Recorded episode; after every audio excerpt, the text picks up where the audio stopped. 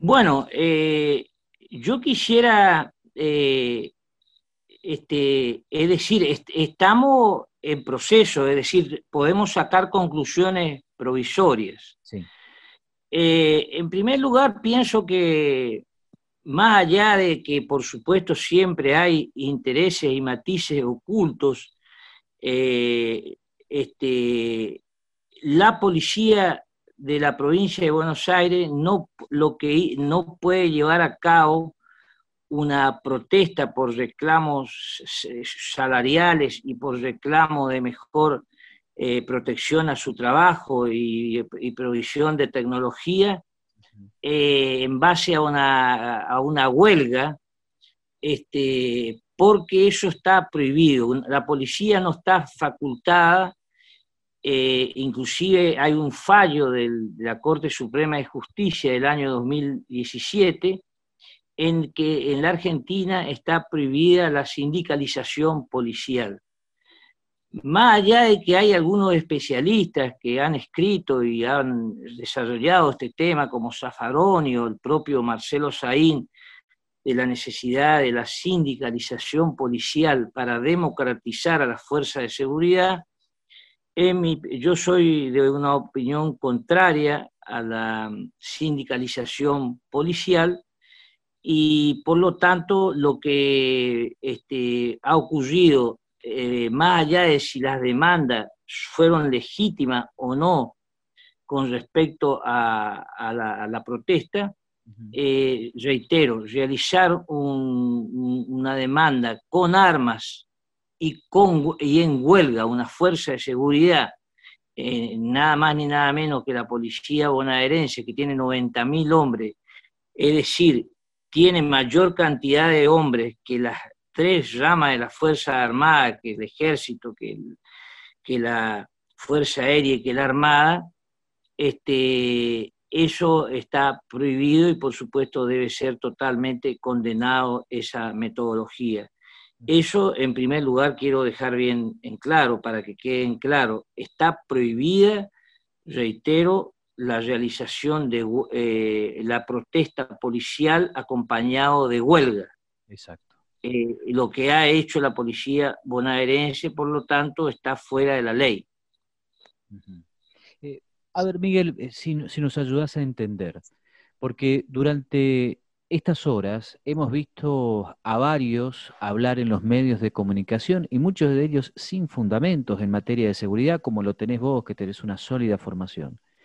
Y nos hablan del ejemplo de sindicalización policial, por ejemplo, en los Estados Unidos, y lo ponen como un ejemplo a seguir. Eh, decías Saín, que es hoy el ministro, el, jefe de la policía, ministro de gobierno en la provincia de Santa Fe, por ejemplo, el creador de la Policía de Seguridad Aeroportuaria. Eh, Frederick, la ministra, también de acuerdo con la sindicalización policial. ¿Qué experiencias positivas, si es que las hay, de sindicalización policial hay en el mundo? ¿Es la de Estados Unidos un ejemplo a seguir? Bueno, en primer lugar, este, acá hay que este, estudiar institucionalmente la, historia de nuestros países. La policía de los Estados Unidos, así como las experiencias positivas que se han dado de sindicalización policial en Europa, en países de la Unión Europea, no tienen que ver con la historia de, las fuerzas de seguridad general, las policías en América Latina, en general, en todas las policías de América Latina, han nacido del seno de, de, los ejércitos bajo la doctrina de la seguridad nacional. Es decir, que cuando hablamos de una organización, siempre debemos hablar de una cultura institucional, de una cultura organizacional y en este sentido, eh, la, experiencia que se han dado, en mi opinión, en América Latina, este, con respecto a la figura de la sindicalización, eh, no fueron tan exitosas, porque, por ejemplo, en, Uruguay, este, eh, en primer lugar quiero dejar en claro que en, en algunos países de América Latina está aceptada la sindicalización policial, pero está prohibido en todos los casos, esto es muy importante, el derecho a huelga. Es decir, este, no eh, está, existe sindicatos policiales, pero sin derecho a huelga. Este, este, esto es este, muy importante enfatizar. Segundo, que la experiencia indica, por ejemplo, en Uruguay, este, que es un país este, del Mercosur, diríamos, y en, Brasil eh, eh, ocurrieron que este, eh, se armaron varios sindicatos. Entonces, al armarse varios sindicatos, en, instituciones corporativas, eh, es muy difícil luego, se puede producir desmadre porque el Estado queda eh, sin un interlocutor único o, válido. Eh, hay, una, hay una figura que yo rescato que la que se podría empezar a, a rediscutir, pero Acá sí hay que rediscutir una serie de cosas, no solamente la cuestión de la sindicalización policial, pero bueno, yo te contesto en base a tu pregunta, es la figura del ombudsman policial.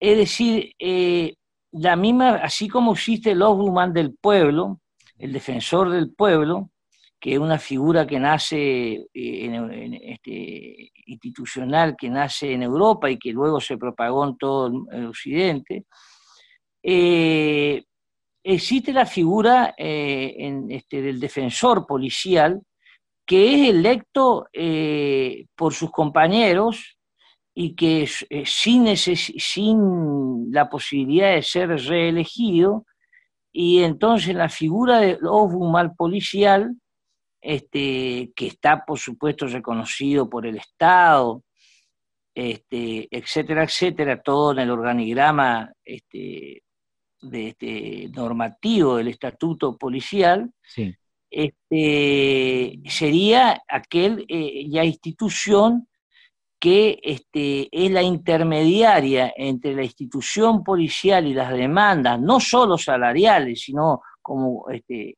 en, y en, las demandas integrales, lo que implica este, equipamiento, eh, tecnología, este, salario, etcétera, etcétera, este, el ombudsman policial eh, este, sería el representante electo por la institución policial democráticamente para que los represente. En este caso es una figura, diríamos, mucho más este, aceptable en función de nuestras culturas institucionales u organizacionales que la de la sindicalización policial, donde acá no hay una cultura, este, diríamos, las policías en, en Europa como en Estados Unidos tuvieron una historia o tienen una historia diferente a las historias de las policías latinoamericanas, que son hijas directas del proceso, y en, este, inclusive en su doctrina militarizada, que han quedado refugiados, porque acá el año 83,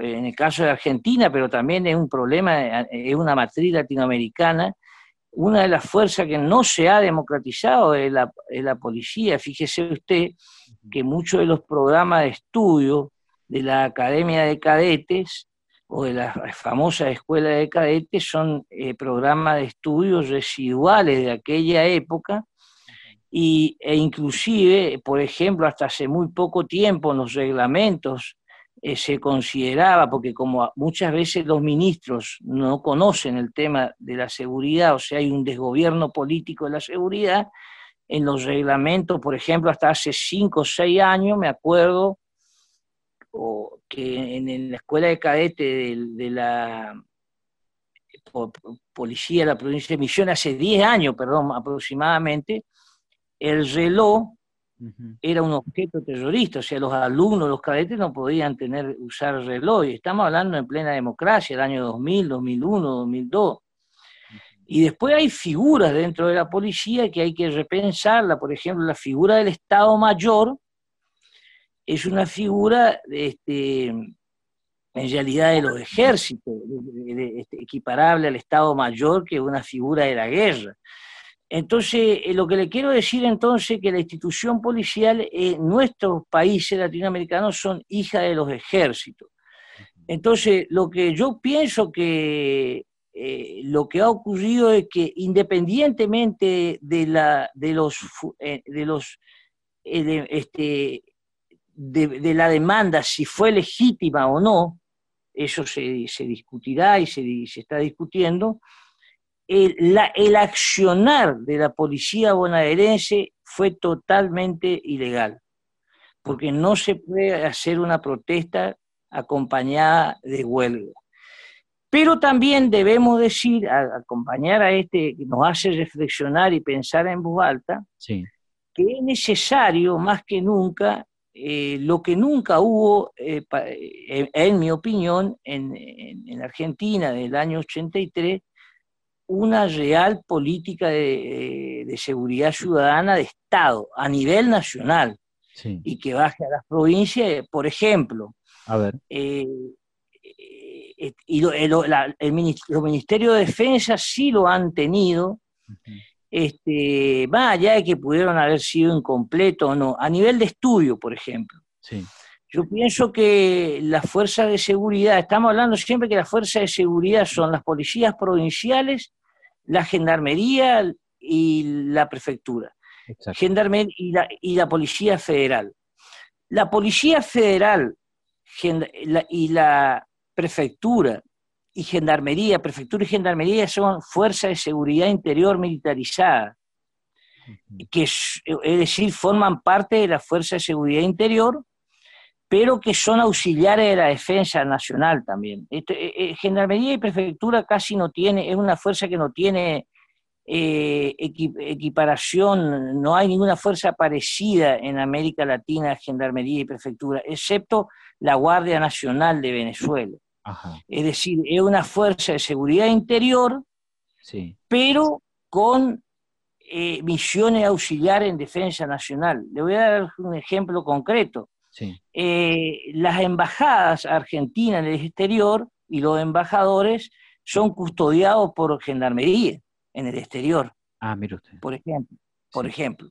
Ahora bien, yendo a, a la, a la, cuestión de la... Eh, tanto Gendarmería como Policía Federal y Prefectura tienen institutos universitarios.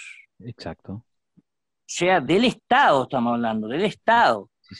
Y, luego, este, eh, yo pienso que es necesario más que nunca crear un instituto universitario de políticas públicas y seguridad ciudadana para que las policías provinciales tengan una misma visión, una doctrinaria, una misma misión y visión, porque la policía es, en realidad, tiene que poseer una doctrina, una táctica de actuación policial, modelo de actuación policial, pero basado en una doctrina y un código de ética y de honor, lo que se llama el etos policial, o letos militares, es decir, la cultura institucional. Y en ese caso lo que existen son academias de cadete, que cada academia de cadete enseña según la currícula que se le ocurre a cada provincia, y la mayoría son currículas, de, reitero, del proceso o currículas muy con base juridicista, no desacoplada de la realidad actual, y luego forman institutos universitarios provinciales, como en el caso de Mendoza, pero con su propia doctrina, que es totalmente desarticulada de otras provincias, o el caso de Misiones, que ahora armó una licenciatura policial, pero no, Misiones no tiene un instituto universitario como, como dicen que tiene. En realidad, la carrera de la licenciatura que armó el gobierno funciona en el, el Instituto Dachary, el, título lo, lo da el Dachary. Claro. Es decir, es decir, que no es que hay un instituto universitario de la policía. Entonces acá tiene que haber un instituto universitario de la policía, pero a nivel nacional, que se arme a través del Consejo de Seguridad Interior y que funcione en delegaciones en todo el país como funciona la UTN. Claro. Entonces todas las policías provinciales tienen la misma concepción doctrinaria la misma concepción de modelo táctico y la misma doctrina ética, porque si no es que estamos hablando de 23 policías distintas, según las provincias. ¿Qué es lo que pasa? Y, entonces, fíjese usted, hay una falta de información muchas veces de, capacidad anticipativa de los hechos. Hace un mes, en, la, provincia del Chaco, el jefe de policía y el Estado y el, subjefe y, figura de la plana mayor este, renunciaron por, pedido de aumento de salario y mayor equipamiento de la policía. Y, está bien, reitero, las demandas pues, son, este, hay que escucharlas y, hay que canalizarlas. esa es la función del Estado, porque la policía no depende del jefe de policía, depende del gobernador a través de su ministro. Entonces, el verdadero jefe de policía es el gobernador que delega la jefatura del ministro. No es el jefe de policía, el jefe de policía es el jefe operativo de la fuerza. Las policías es una institución civil armada con fines de prevención y en caso de contratación de represión del delito. Entonces, eh, eh, en este caso, Capitanich, a, eh, a, los tres o cuatro días se paralizó la provincia y este, este, tuvo que, le aceptó la renuncia pero luego de un montón de ida y venida y de, una erosión terrible que le causó la crisis policial. Eh, luego, hace cuatro, cinco, seis días, hemos visto también que la crisis policial en, Misiones, con antecedentes, ya era la primera gran crisis policial de hace unos años. Entonces, eh, eh, con las mismas características, por supuesto, también ahí se actuó rápidamente el gobierno y se, escuchó y se canalizó. Son policías, por supuesto, más chicas, estamos hablando de policía este, de 12.000 hombres. Este, no conozco bien la cantidad en estos momentos de hombres que tiene la policía de la provincia de Misiones. La de Buenos Aires estamos hablando de 90.000. Pero es decir, que y el día viernes estaba anunciando un plan de seguridad donde este, y el día lunes se producen eh, los levantamientos. Por supuesto que tampoco acá no hay inocentes, hay actores ocultos o no tan ocultos que fomentan, pero fomentan a partir de verdades parciales, es decir, tiene que haber un caldo de cultivo. Y acá el problema es que desde un principio hubo una, una puja este, que no tendría que haber entre el ministro de la eh, seguridad de la, provincia de Buenos Aires, que es el señor Berni, con la ministra de Seguridad, la señora Sabina Frederick. Entonces era un desgaste cotidiano en un momento de una gran crisis económica social y, este, y en el medio de una pandemia. Entonces, este, esto habría que haber parado de entrada y por supuesto porque, este, o si no, se producen este, enormes responsabilidades que tienen muchos costos, como el que realmente ayer el presidente de la Nación tuvo que salir a, poner el hombro y la cara y todo su capital político, porque el desgaste tremendo que hacía el gobernador de la provincia de Buenos Aires era terrible, ¿no?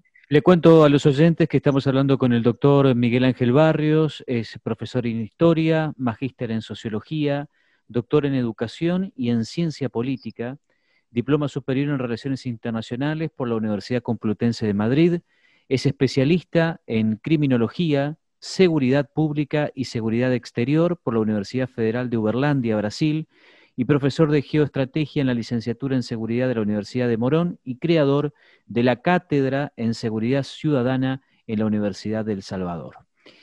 Miguel, para ir cerrando, ¿crees que hubo intento de sedición de un golpe de Estado institucional por parte de las fuerzas en las últimas horas?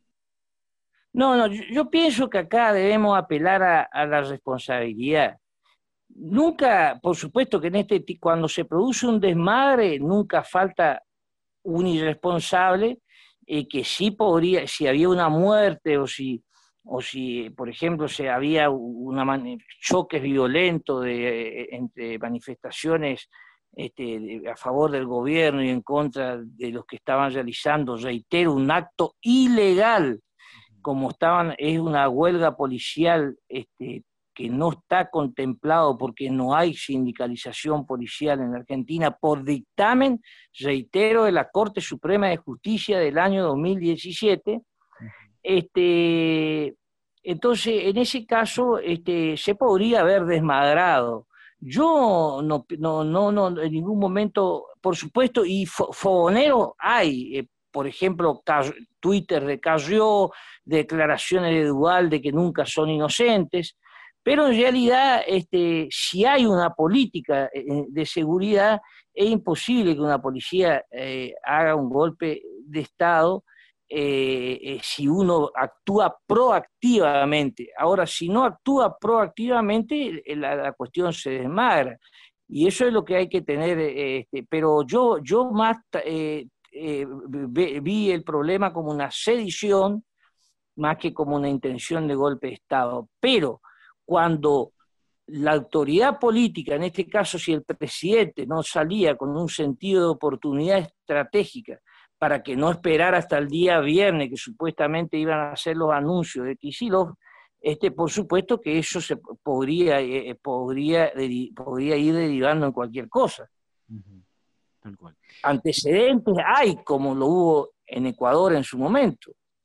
Así que este, no, en estos momentos los golpes de estados clásicos ya no existen, este, lo que no quiere decir que no, que, no, que no lo haya como hubo en Brasil, que fue muy parecido a un golpe clásico. Pero, pero bueno, lo que quiero decir es que si no se actúa con rapidez y oportunidad, esto ya exige, reitero, esta crisis que, la, que se está desarrollando todavía, exige fuerza de seguridad eh, equipadas, fuerza de seguridad controlada por la autoridad política y para eso hay que eh, hay, un grave desventaja que tenemos que hay un déficit de conocimiento de la seguridad del campo desde el campo de la política. Entonces es muy importante que se formen escuelas de seguridad para funcionarios, eh, desde la nación, por supuesto, y también reitero la idea de un Instituto Universitario Nacional de Seguridad Ciudadana que vaya, que unifique desde la nación a todas las policías provinciales, porque reitero, decir, eh, vamos al caso de Misiones, Misiones tiene un instituto universitario, es una verdad media, en realidad el instituto universitario es, en realidad no lo es, es una carrera del Instituto Dachari. Claro, claro, se entiende. Miguel, yo te agradezco muchísimo estos minutos, ¿eh? muy clarificador eh, de lo que ha ocurrido indudablemente esta semana, que, creo que nos mantuvo en vilo a, todos, ¿eh? absolutamente a todos, con mucha, pero mucha preocupación. Te mando un gran abrazo y, como siempre, gracias por tu tiempo. Un gran abrazo, querido este, amigo, y hasta luego.